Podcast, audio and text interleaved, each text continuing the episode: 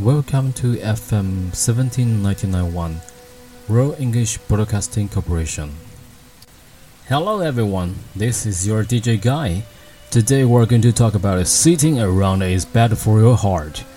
A new study from the Journal of Medicine and Science in Sport and Exercise says if your bottom spends too much time parked in a chair, your heart pays a heavy price.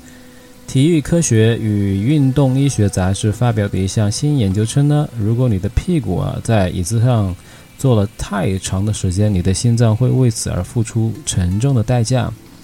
It finds the more hours of what's called sitting time over the course of a day, the more time for blockages to clog up your arteries。这项研究发现啊，一天之一天之内呢，所谓的坐立时间越长呢，动脉阻塞的时间就会越长。Let's take a typical eight-hour shift. Let's say you are sitting less than two hours or a quarter of your day. Well, in that case, you are probably okay. 以普遍的八小时工作制来说的话，如果你做的时间少于两个小时，或者说少于一天的四分之一，如果这样的话，你的健康是没有问题的。But when half of your day is spent taking a load of your risk of heart disease goes up about 12%. Spend six hours of that frozen in a chair, and the risk zooms up by more than a third. 但当你有半天的时间都是坐着的时候，那么你患上心脏病的危险大概会增加百分之十二。如果你有六小时动也不动地坐在椅子上的话，那么你患心脏病的危危险呢会增加三分之一以上了。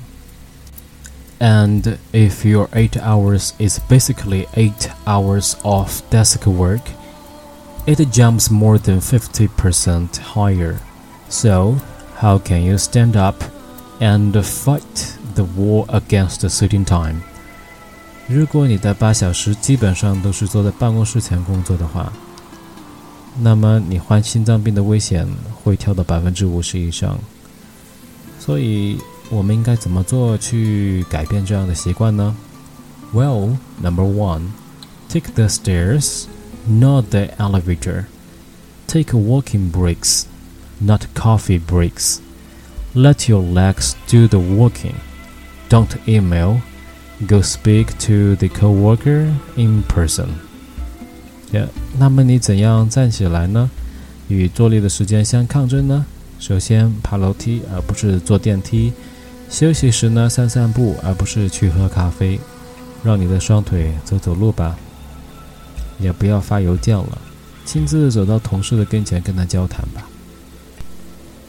And if you need to use the restroom, choose the one that's farthest away. And finally, take a walk rather than eating lunch at your desk. 如果你要去洗手间的话，选择最远的那个。最后走路去吃午餐吧，而不是坐在办公室桌前吃午餐。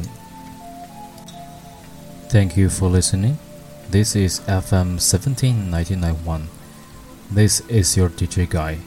See you next time. Bye bye.